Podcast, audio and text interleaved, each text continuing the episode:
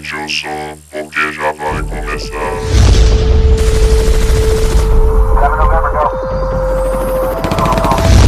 Distopia rastreada.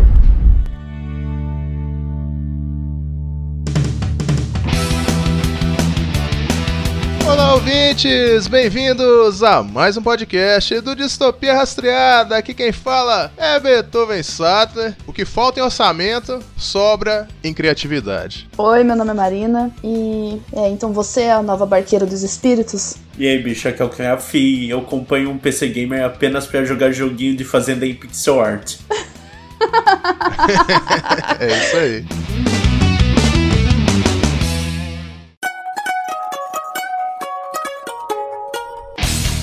Bem-vindos a mais uma leitura de recados. Aqui quem fala é Beethoven Sattler e hoje está aqui comigo. Ei, hello! Aqui quem fala é a Laile. E aí, Chuchu, tudo bem? Comigo tá tudo tranquilo, Chuchu. Graças a Deus, tudo tranquilo aí contigo. Aqui também tudo certinho, cara. Graças a Deus.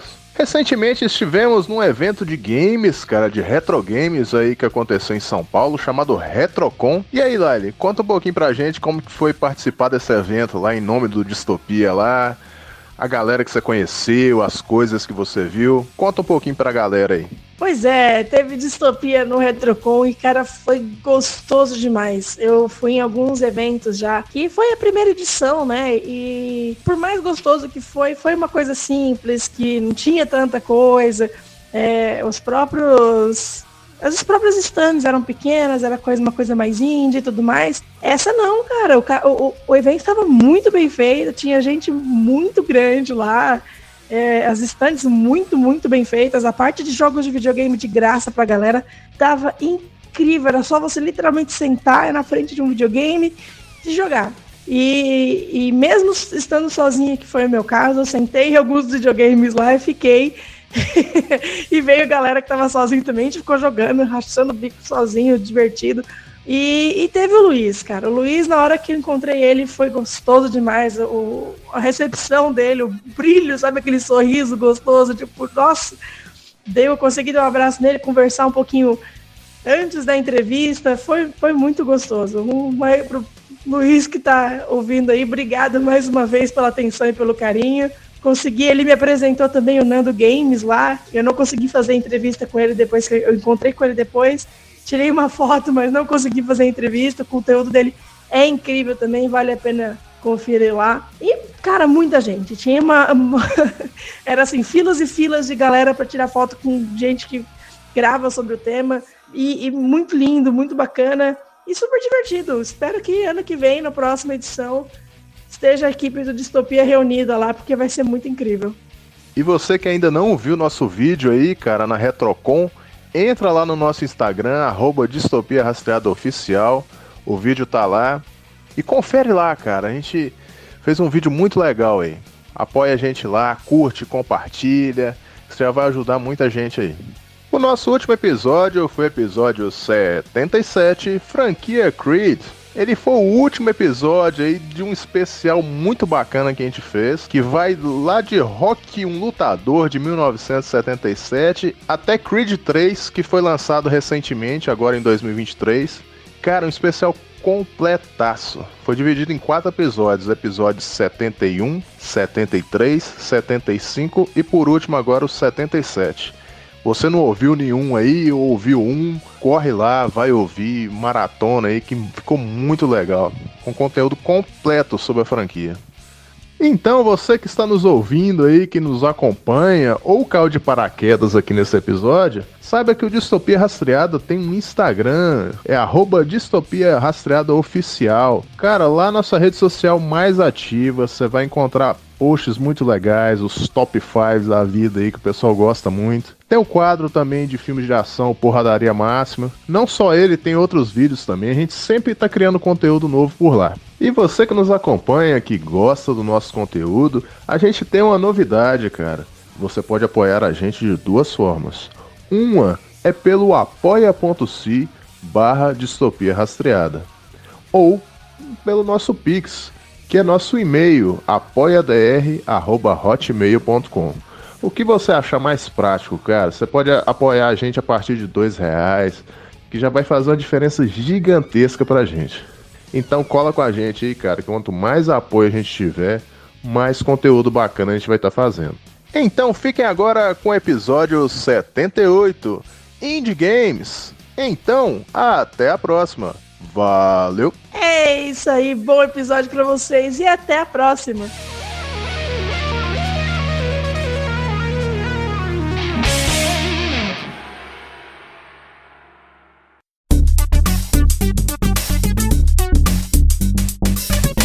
Então, gente, hoje vai ser um episódio listão, onde traremos alguns jogos indie escolhidos a dedo aí por nós, né? Então, bora lá.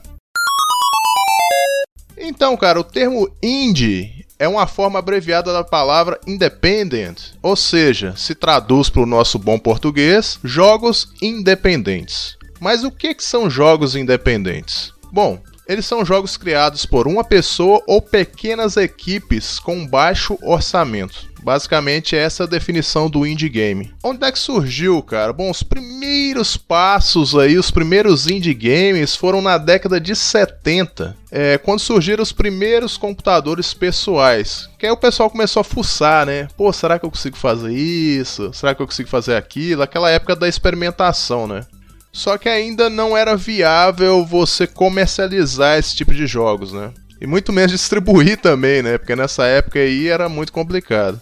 E houve um salto de tecnologia na década de 90 graças aos chamados shareware, que é o que? É basicamente um software que uma empresa criou e liberou para usuários é, algumas ferramentas, ou seja, ele funciona parcialmente, digamos assim. Dava funções limitadas para a pessoa desenvolver jogos, tanto que é, você começa a ver muito mais jogos indie sendo produzidos nesse período, né? Só que aí, todo esse processo ainda era muito custoso, né, cara? Você tinha que salvar num, num determinado peça física para tentar comercializar isso, né?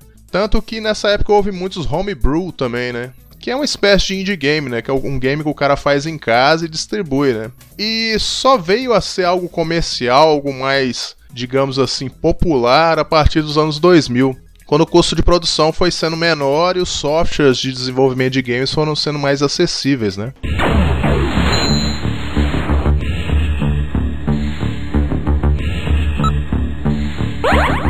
Ivan Drago Justice Enforcer que é de 2008. Cara, é um indie game bem desconhecida, só mais a galera fã da franquia rock aí que talvez conheça, muita gente não conhece. O Matheus, por exemplo, quando eu falei desse game, eu acho que ele não conhecia pelo espanto. Não, não, eu olhei aqui, não, não, não eu, tipo, eu fiquei, isso daí é licenciado, na moral. Daí você me mostrou algumas imagens, mostrou a gameplay lá e deu, ah, tá. Esse game não é licenciado, já, já começamos assim. Ele, cara, se for traduzir aí como o próprio nome diz, é Ivan Drago Buscando Justiça. Ele basicamente ele é um indie game que foi feito por um site de humor americano chamado iMockery. Então, esse site ele é bem famoso aí, ele surgiu lá em meados dos anos 90 mas ele sempre produz paródias, né, cara, de obras famosas, né? Aí no caso é uma paródia do filme Rock 4, né? Então, esse game basicamente ele é do gênero beat'em up, e ele traz como protagonista o Ivan Drago, né? Que é um dos maiores vilões aí, um dos vilões mais icônicos da década de 80, né? Funciona o seguinte, a historinha do jogo é o seguinte, o Ivan Drago, ele após perder, né, após os, os, acontecimentos de Rock 4, onde ele perde a luta, ele foi preso e ficou vários anos sendo treinado, continuando sendo treinado a fio, né? E no futuro, ele foi solto nas ruas para fazer justiça. Olha que roteiro sensacional, hein? então, cara, é um game curtinho, é um game que pô, você zera em 20 minutos ou menos, né? Você vai do ponto A ao ponto B, é meio que uma fase só. Quando você chega ao final, aí você enfrenta um, um Apollo Creed robô e em seguida um Rock Balboa cadeirante. Ô, oh, que, que joguinho. que joguinho de humor negro, cara. E é sensacional, cara. É divertido pra caramba. O HP é vodka. É muito engraçado, cara. E como não é um game licenciado, a MGM deu uma, né, deu um chama nós no site iMockery e tirou esse jogo do ar. Mas você encontra ele gratuitamente nesses sites de jogos gratuitos e tal. Eu acho que nem na época ele era. Ele. ele tava sendo cobrado, não. Ele era free play mesmo. Mas é muito divertido, cara. Pode procurar aí Ivan Drago. O jogo do Ivan Drago que você já acha. Não precisa nem digitar direitinho, não. Você vai achar aí. Geralmente, quando os jogos têm, tipo, alguma coisa envolvendo filme, especialmente esses de paródia, é bem difícil eles, tipo, cobrarem alguma coisa pra jogar o negócio. E daí, tipo, até pra não evitar um processo maior do, da higiene, os caras não iam colocar pra cobrar. Eles nem disfarçaram o nome, eles usaram o nome mesmo, a foto dos É, atores. é, tem a né? fo- Caramba, não, cara. você vê estampadamente que é o Ivan Drago. o, o robô, tem um, um inimigo lá, o robô do Rock 4, lá, que é o robô do pó. Mano, é. Tem, tem um dinossauro, nada a ver lá, que eles meteram um dinossauro na parada. O jogo é engraçadíssimo, cara. É, mas essa época, nossa, antigamente tinha muito esses jogos de paródia mesmo, assim, da, na internet, assim, que eram. Eu acho que foi uma época que, tipo, o pessoal se sentia mais livre pra fazer assim. Hoje em dia que as empresas carcam mais nos caras, assim, e, e ficam buscando, assim, tipo, fechar esses projetinhos que é mais pela diversão da turma. É, bem lembrado. Teve uma época aí que eu não sei se a Nina vai lembrar também, que é uma época que são um monte de jogo do Seu Madruga, vocês lembram disso? Nossa, Pra TV, aí vem o Chaves, Chaves, Chaves, como história. é, tinha o Chaves Street Fight, eu lembro disso. Isso. Pancada de jogo, e isso aí era obra de brasileiro, cara, não era nem mexicano, não. Esses jogos eram todos feitos por uma equipe brasileira aí. Nossa, eu não tenho certeza se eu lembro ou não. Parece muito que foi um sonho.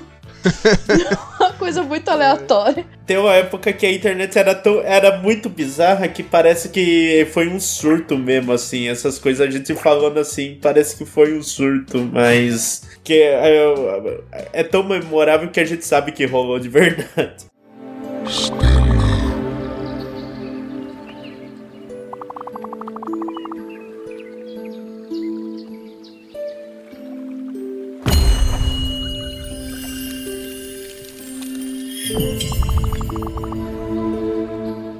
A minha recomendação é Spiritfarer. Eu conheci esse jogo pela Netflix. É um dos jogos que eles fornecem lá na- no aplicativo, sabe? Como assinante e tudo mais. Recentemente eu descobri que tem pra, pra PC.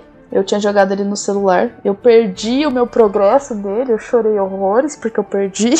Nossa, ele é muito bonito. Eu até onde eu joguei, eu chorei, eu ri. Ele tem de tudo. Você pode bancar o fazendeiro, você tem que caçar espírito, você conversa com os espíritos e você é uma barqueira ali. Você tá meio que substituindo Caronte. Aí você tem que dar moedinha pra ele, como é que é? Não. É, ele te escolhe como a nova barqueira, porque ele quer tirar meio que umas férias. E aí você começa a procurar. Você pega um barquinho, vai remando, você ganha uma, uma luz lá que é pra você guiar os espíritos. O primeiro que você conhece, é, ele já te reconhece de cara, parece que é tipo um- uma prima, uma tia, alguma coisa assim da personagem, que ela, ela se chama Stella.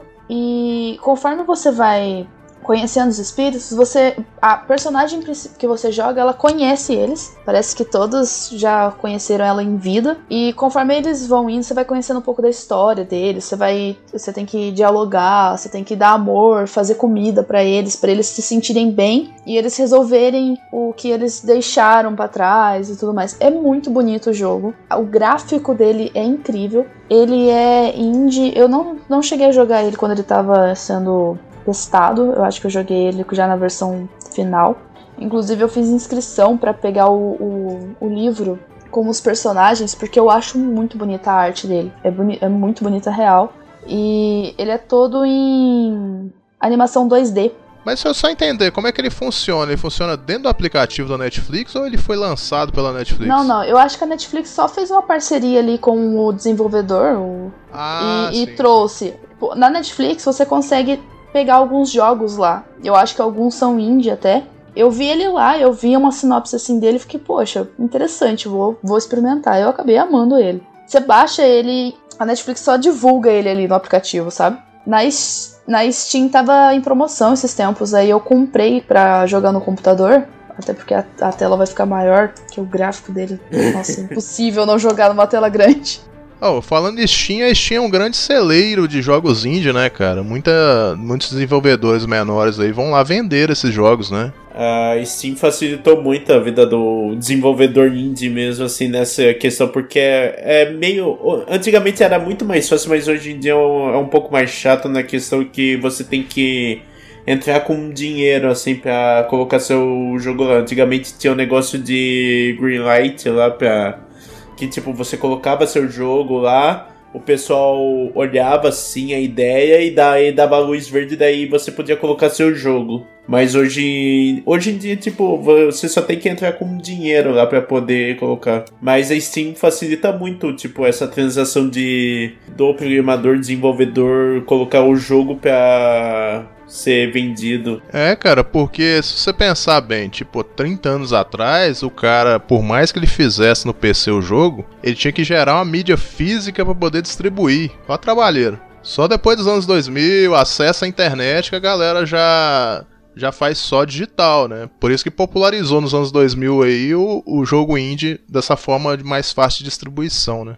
É, tipo, a biblioteca digital em si, tipo, é uma facilidade enorme, assim. É, hoje em dia é mais fácil de você descobrir jogos indies, assim, tipo, muito bons, assim. E estão ganhando seu espaço no cenário, tipo, de prêmios, assim, de até o, o Game of the Year.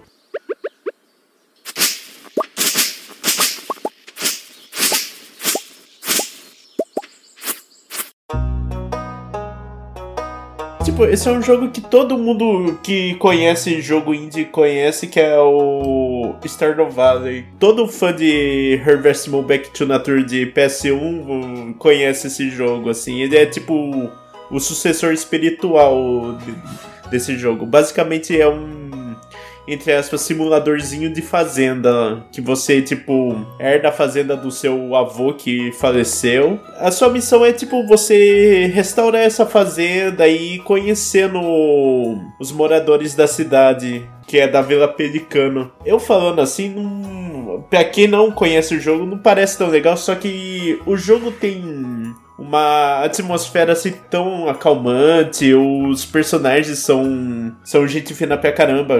Você, tipo, vai conhecendo a história de cada personagem, vai se relacionando com eles, dá pra se casar, essas coisas, ter filhos no jogo. Ah, ele é tipo um, um simulador de vida social, é isso? É, basicamente, só que você é um morador de uma cidade do interior de São Paulo. Ai, cara, bacana, velho. Ele me lembra um pouco o Zeldinha, né? O Legend of Zelda, assim. Assim, os gráficos, né, que eu tô falando. Telinha de cima, assim, só que, tipo, o negócio você cantando coisinha na sua fazenda, você cuida de bichinho, você vai conhecendo os moradores. Tem um, tem um negócio de você entrar em mina e ficar matando bicho e minerando cobre, pedra, essas coisas, pra você melhorar as coisas e ganhar dinheirinho. Né? O jogo é é um jogo, tipo, muito que é pra você relaxar, assim. Você vai jogar e, tipo, você só quer relaxar, assim, na sua rotina. Deve ter alguma coisa que explique o porquê, tipo, você ficar numa rotina em um joguinho de fazenda te desestressa tanto. Ele é feito só por um cara. Ele foi feito por um cara só chamado. Caramba, uma pessoa só. Cara, é, tipo, a história. A história desse jogo em si é incrível, assim. O jogo, além de ser maravilhoso, ele tem uma história por trás incrível, que o cara, o Eric Baroni, né? Ele fez. tava fazendo o jogo sozinho, ele não tava conseguindo trabalho. Daí ele começou o jogo como tipo um hobby. Só que o negócio escalou tanto que ele quis comer- comercializar o negócio. Eu li a história dele no livro Sangue, Sword Pixels e, tipo, você vê que é... Apesar de ser, tipo, meio inspirador, é uma realidade meio cruel de criador de jogo, porque durante o processo, assim, você não tá ganhando nada, você, tipo, tem um medo real que dê errado. O Eric, tipo, não tava conseguindo trampo na área de, de, de formação dele e ele tava tendo que trabalhar em cinema e ao mesmo tempo trabalhar no jogo. A mulher dele ajudou muito ele nesse processo aí. E hoje em dia, tipo, o jogo fei, tá fazendo sucesso e, tipo, é merecido, porque o jogo ele é maravilhoso de bom. Cara, minha Steam mesmo denuncia. Eu tenho. Eu ainda acho pouco que eu, te, que eu tenho só 230 horas nesse jogo, assim. Mas. Caramba. Não, tipo, eu. Só, né? Não, eu acho isso pouco, porque tem gente que é pior, mas. É isso que eu gastei num jogo de fazenda. De simulador de fazendinha. Envolve, né, cara? É, é, é, você fica aí. Você, tipo, você vê a pegada boneco em pixel art, assim. Você, tipo, fica preso na rotina, você fica tentando se casar. O jogo tem, tipo, os, os festivais, assim, como se fossem eventos do ano, assim. E, vai- daí você tem que ficar montando sua rotina, assim, pra poder conseguir nas festinhas da cidade. É uma, é, tipo, é uma besteira, mas é, é gostosinho de jogar.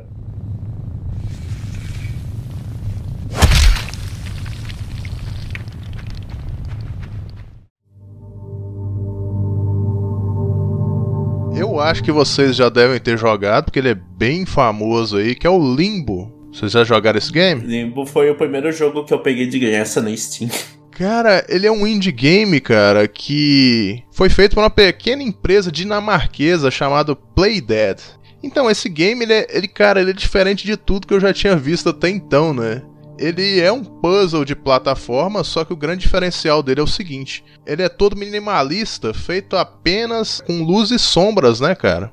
Isso é muito louco, porque até então eu nunca tinha visto algo desse jeito, entendeu? E foi um game que eu comecei a jogar que eu fui indo, fui indo, fui ver, passou uma, duas horas, eu tava ali tentando resolver os quebra-cabeças do game, né? E cara, basicamente a história dele é de um garoto que vai resgatar a irmã. É bem simples assim, mas tem todo esse envolvimento, essa, esse suspense que o game te gera, né? E pô, esse game ganhou prêmios aí, ele alcançou um status de game popular, né? Que não é todo game indie que, que recebe, né? A maioria cai na obscuridade aí e nunca mais ninguém sabe mais dele, né? E ele é um game que é referência aí de indie game, né? Vou até baixar aqui Limbo de novo, que eu não dei final e eu tenho que dar final, velho. Eu falei, eu vou dar final depois. Não dei final ainda. É limbo? Limbo. Limbo. Limbo mesmo, L-I-M-B-O. Oh, nossa, a arte dele é bonita.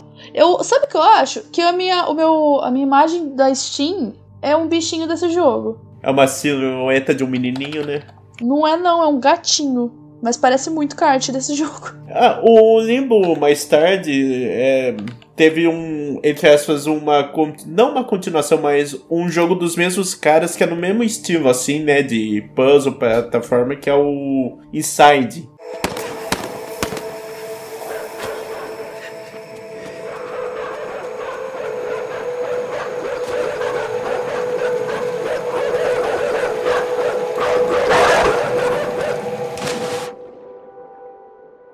Que a ideia é, tipo, você fugir de um regime totalitário, pelo que eu vi. Não joguei ainda, mas eu tenho vontade. Mas o Limbo foi um, meio que um pontapé inicial de, de um, entre aspas, subgênero de jogo puzzle, plataforma com temática de terror, porque mais tarde você vê surgindo até o é, Little Nightmare, que ele é nesse estilo mesmo de Limbo, assim, a ideia de, de gameplay dele. Essa atmosfera, né, cara, que, parece que tá te, te apertando, sabe? É meio opressor, assim, meio que. Você não sabe o que, que vai acontecer, tá tudo muito aberto, muito.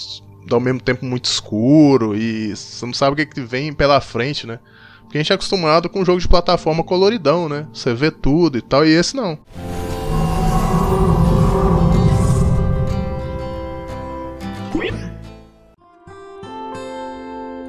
Próxima indicação é um que eu recentemente comprei e adquiri na Steam.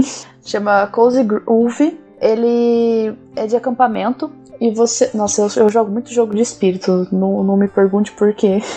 eu não sei qual é a minha fissura com isso. Mas você é um escoteiro que foi treinado pra achar espíritos e ajudar eles também a fazer a passagem. Só que nisso você tá numa ilha e conforme você vai ajudando os espíritos em algumas missões, eles te dão uma madeira espiritual, que é a madeira que você dá pro seu fogo. Eu não lembro agora qual que é o nome, acho que é, é flaminha, alguma coisa assim. E ele vai aumentando e vai liberando mais espaço nesse, nessa ilha. A trilha sonora desse jogo é incrível. Quando eu comprei, eu fui pelo, pelo gráfico, que eu achei o gráfico muito bonito, que ele é meio pastelzinho. Ele é muito satisfatório, o gráfico desse jogo. No que eu abri ele, começou a tocar musiquinha, nossa, eu me apaixonei de, da primeira vista. Ele, nossa, ele é muito calmante, relaxante. Eu não sei definir desse jogo, ele é muito bonitinho. Os espíritos são todos urso, por enquanto os que eu liberei são todos os ursos. Um é um urso gaivota e ele fica se questionando por que ele é um urso gaivota.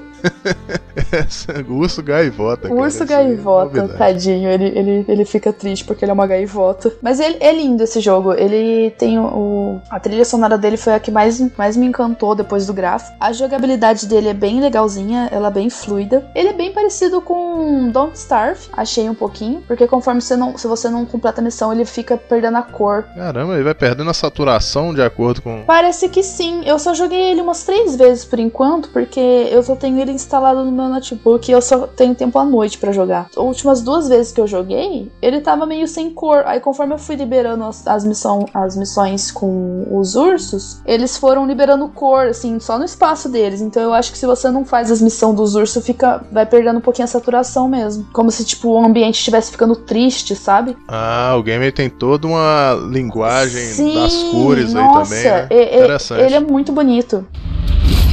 As the fiend falls, a faint hope blossoms.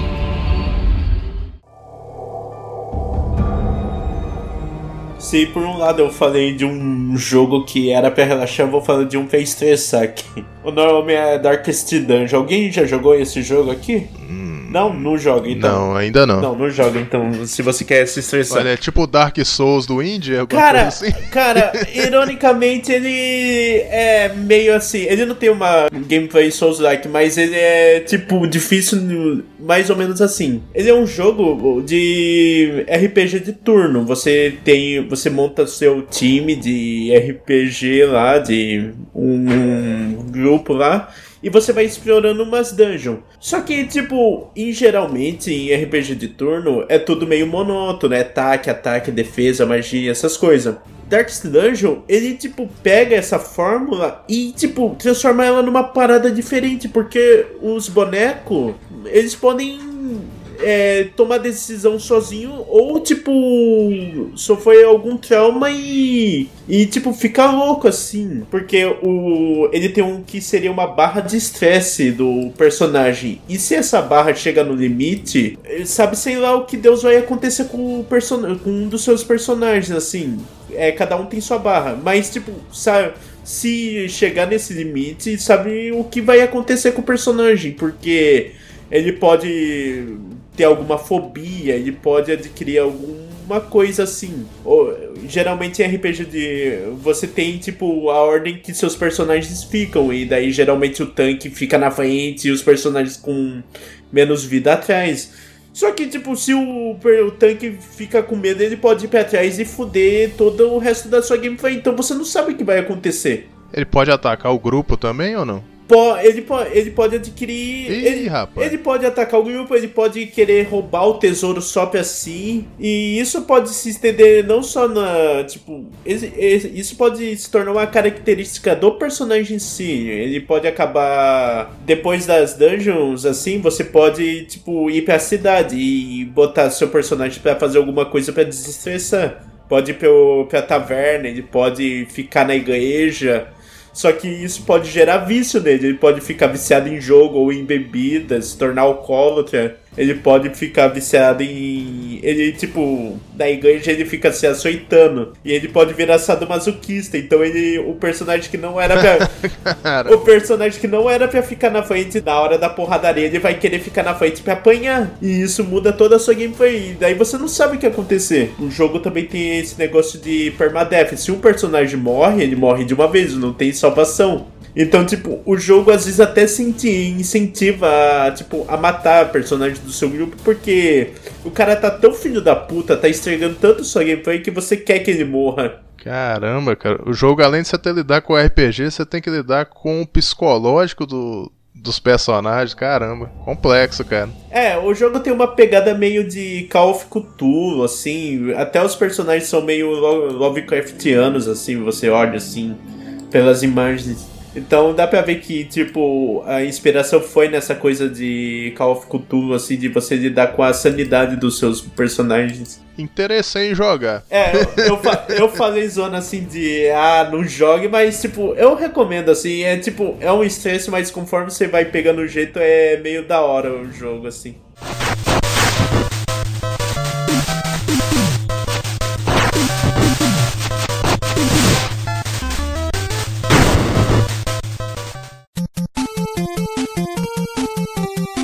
Próximo aqui é o Abobos Big Adventure de 2012. Então, cara, esse game ele é também do site americano aí, o iMockery, né? Esse site de humor que eu citei. Então, ele é muito mais rebuscado, cara, muito mais bem trabalhado do que foi o jogo do Ivan Drago, né? O Abobos Big Adventure ele é basicamente o quê? Ele se apresenta como um tributo definitivo aos jogos de Nintendo. E ele realmente é, cara. Ele é uma chuva de referência aí de vários jogos lançados para o console, né? É uma verdadeira catarse aí, cara, pros amantes de jogos 8 bits, porque tem referência a Double Dragon, Mario, Zelda. Cara, tudo quanto é jogo que você pensado no Nintendinho tá dentro desse game. Por quê? O protagonista é um dos maiores vilões também do- dos games aí, que é o Abobo. O Abobo é um dos inimigos do Double Dragon. Aí você fala, pô, cara, vamos pôr ele aí de protagonista, né? E o jogo é uma loucura, cara. E ele tá no ar até hoje, ele tem um site próprio, inclusive. Você consegue acessar ele gratuitamente aí. Ele não é comercializado também. Ele. Só que ele, diferente do outro game que eu disse, ele, esse daí ele aceita doações, né? Tem como você doar lá no site lá. Ajudar, de certa forma, a retribuir, né? Todo o esforço que os caras tiveram, né? Porque realmente, cara, é sensacional. Se vocês forem ver algum review desse game, vê do, do site Cinemaster, do James Rolfe. Cara, você ri do início ao fim, cara. Porque os caras ficam, tipo assim, esse personagem, sabe aquele meme do Leonardo DiCaprio apontando? Sabe? Tipo, eu entendi, cara, ó, a referência Oh, aí, oh. o personagem e tal. É, cara, eles ficam loucos, cara. Os caras começam a passar mal de rir, assim, de tudo que acontece no game. Porque o que, que acontece? O game, ele não é padrãozinho beat'em up todo o tempo, não. Cada fase é um estilo de game diferente a qual ele se baseou. Por exemplo, de Double Dragon, ele pula pra Tartarugas Ninja. Depois ele pula pra Mega Man. Pula pra outro estilo de jogo. E você fica no... Cara, é uma verdadeira homenagem maluca. Eu não sei como é que a Nintendo ainda não varreu esse game do mapa, cara. Porque ele tá aí até hoje. E ele não esconde nome de personagem. O Mario aparece lá também. Inclusive o Bigodu tá lá, né? E é sensacional, cara. É, é diversão do início ao fim, cara. A parte mais interessante do game não é nem a jogatina, é a homenagem se você pescar, pô, esse aí daquele game tal. E, cara, o humor do iMockery é muito único, assim, cara. Vale a pena vocês procurarem. A Bobo Big's Adventure. Sensacional. O Matheus, eu acho, comentou que viu esse Eu jogo. dei né? Você final. chegou a jogar? Dei final nele. Ele é um jogo curtinho. Ah, é. ele- todo. Você, a, a turma não vai perder muito tempo nele. Ele é gostosinho de jogar. tipo, mas você vê que tem muito carinho envolvido no. No jogo. Eu gosto que, tipo, o último boss, assim, é o, é o que você menos espera, assim, que é o Big Mac do Punch Out. E é bem da hora, assim. A- na história, entre essas, na história, é o filho do Abobo que foi sequestrado e ele vai atrás dos caras pra pegar o filho de volta. E cada inimigo da fase não é aquele personagem repetitivo. Não. Cada inimigo é um personagem de um jogo da Nintendo. Um personagem diferente, de um jogo diferente. Cara, é uma loucura, cara. Quem fez esse game teve uma pesquisa gigante aí, cara. Além de amar os jogos da Nintendo, né?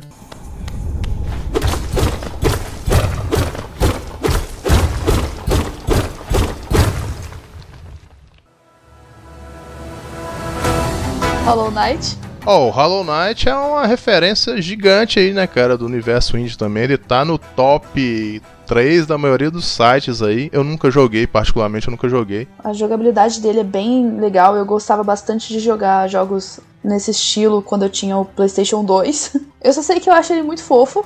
E eu adoro o bichinho que parece um besouro. Que eu acho que é um desse besouro. estilo, né? Você já jogou, Matheus, esse game ou não? Cara, eu joguei pouco, peguei uma raiva enorme desse jogo e parei.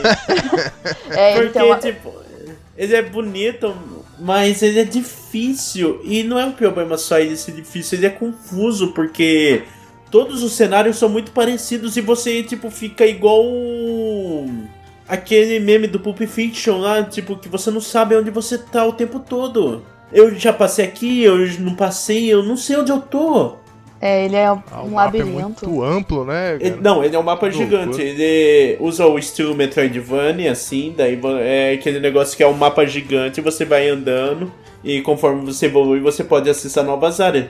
Só que o problema é que esse jogo, ele, por ser tudo muito parecido, você não sabe onde você já foi e onde não foi.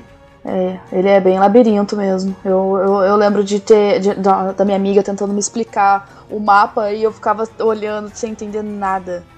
A minha prima anda jogando esse jogo e eu não entendo nada.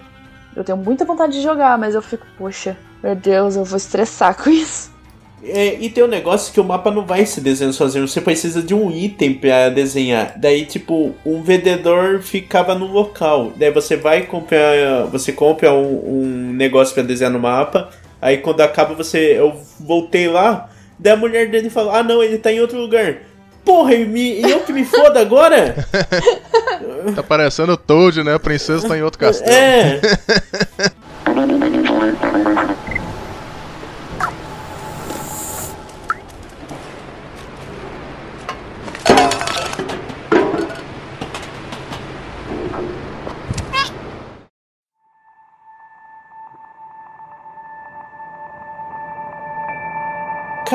o que eu vou falar ele é figurinha carimbada, assim, porque ele ganhou o, melhor jogo indie do ano passado, de 2022 no caso, no de melhor jogo indie e tipo o melhor jogo indie de estreia assim no Game of the Year, que foi o Stray, o famoso jogo de simulador de gatinho. Foi, esse, foi esse game que eles fizeram um, um mod do CJ? Todos, você citou todos os jogos que tem suporte de mod. Mas sim, Eu é, acho que é esse mesmo, mas cara. Que eles sim. fizeram um mod CJ que ficou É, medonho, É, cara. é uma aberração aquilo que é o CJ gato todo deformado assim, zoado assim, é uma... Mas sim, foi esse game. Cara, Stray é um lugar que o mundo deu errado de algum jeito, e você é um gatinho que vive na, na superfície, lá em cima, e com uma família de gatos seus, seus amiguinhos lá. Só que, tipo, dá alguma. Você vai dar um salto e acaba errando esse salto e você cai num poço sem fim. E daí a sua aventura é você subir de volta. E no subterrâneo é, é um mundo pós-apocalíptico onde os robôs vivem. É, o jogo é totalmente cyberpunk, só que de- não de um jeito é, tradicional assim. O- os robôs eles são meio diferentes. Eles têm um monitor tipo. Ai, sabe aqueles monitor brancão antigo de PC? Então, essa é a cabeça deles. E, tipo, ah, você vai se aventurando e. O seu negócio é que, tipo, você é um gato, só que conforme onde você passa, você, tipo, vai mudando a vida dos robôs, assim, você vai, tipo, ajudando eles de alguma forma. E até ao mundo que eles vivem. E isso vai afetando eles. E essa é a aventura sua. Você, como um gato, assim, passando por esse mundo que é totalmente zoado, deu errado de alguma forma. Tem alguns monstros que, tipo, vivem na escuridão e podem acabar com, a- com o resto da vida que tem lá, que é os robôs do caso, e até com você. E a sua missão é voltar pra casa, assim, pra sua família. É um jogo que ele é bonitinho, assim, ele é legal, você vê a historinha dele. Ele é bem curto, uma das reclamações da turma foi isso, mas eu acho que é um jogo que vale muito a pena você jogar e ele mereceu muito o prêmio que ganhou na época. Mas ele é tipo um gato normal, né? E não solta laser pelos olhos não, nem nada ele é disso. só um não. gatinho, ele é um gato, ele é um gato de mochila. Ah, sim. Porque eu tô olhando aqui as imagens, cara. Blade Runner purinho, né? Os neon.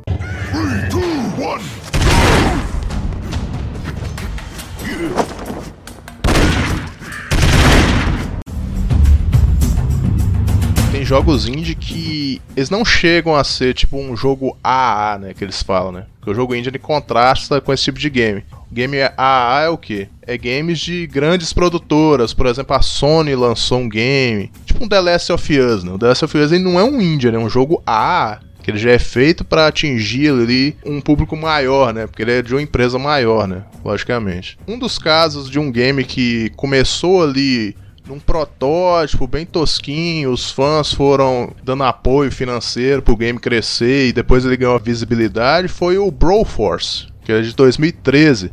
O Broforce era o seguinte, o cara queria fazer um jogo do Rambo.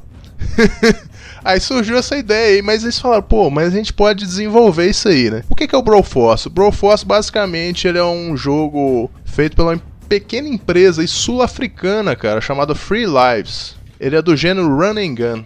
Run and Gun, o primeiro game que vem na cabeça é o Metal Slug, né? Ou Metal Slug, né? Que a maioria fala assim, né? É brasileirado aí. Todo mundo já jogou Metal Slug, né? Alguma vez na vida aí pelo PlayStation, pelo um fliperama da vida. Comedor de Então ele é ficha. esse estilo, né? É, exato. Então, cara, no game basicamente você comanda os heróis de filmes de ação dos anos 80, né?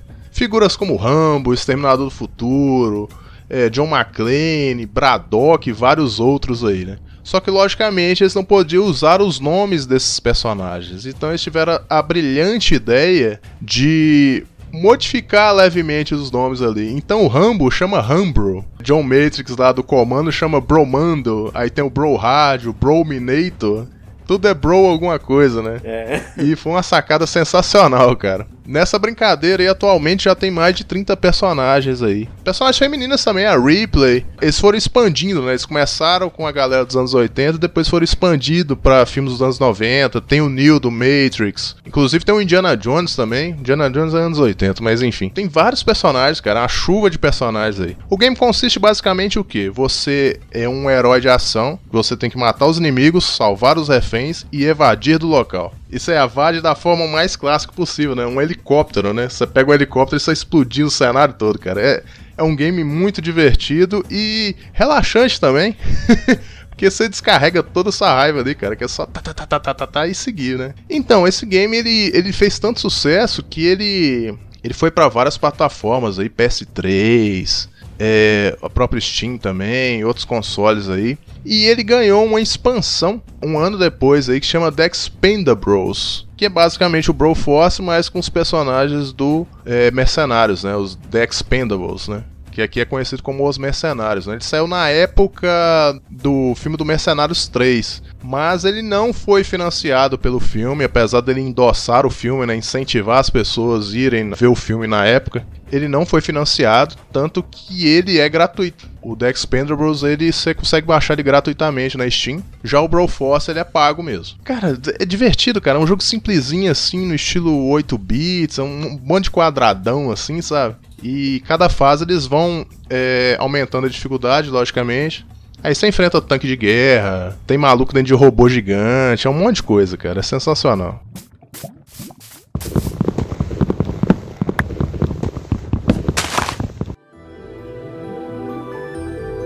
Então, cara, eu vou citar aqui alguns exemplos de sucesso dos indie games aí que muita gente não sabe que começou como indie, né? Um deles é o Minecraft. Você sabia que o Minecraft é um indie game? Aham. Na verdade, nasceu como um indie game. O cara começou fazendo jogo, assim, daí, tipo, ele abriu um. O pessoal entra a comprar e bem barato e conforme o tempo ele ia lançando atualização, assim. Eu lembro que em meados de 2012, cara, um colega meu jogava Minecraft. E ele falou, não, que jogo foda aqui, não sei o que. Eu falei, não, cara, quadradão aí, que viagem. Porque, tipo assim, naquela, naquela época eu já tava com a cabeça de jogos mais modernos, né, cara? E o cara jogando aquele negócio. E eu olhava assim, não, que jogo tosco, velho. E o cara adorava jogar aquilo.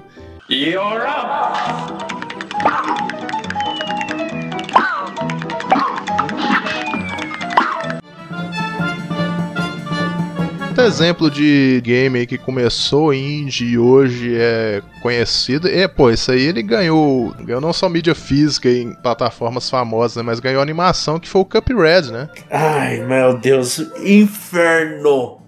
Nossa, É um jogo dificílimo, Nossa, né, cara? que jogo caipora. Ele é um jogo lindo esteticamente. Ele usa, tipo, todo aquele estilo de animações antigas da Disney ou até da Da Warner. Warner. É, deve lembrar dessa época, assim, que eram umas animações bem antigas, assim, dos anos 30. O diferencial desse game é que ele foi desenhado à mão, né? Então você vê que os caras tiveram muito trabalho nisso. O sucesso dele todo é merecido. Eles criaram, tipo, um jogo que é pra destruir amizades se você estiver jogando de dois. Ou, tipo, você jogar seu controle na parede de raiva, sim. Mas, tipo, pelo menos ele é. Você vê que, tipo, ele é muito bem feito, assim.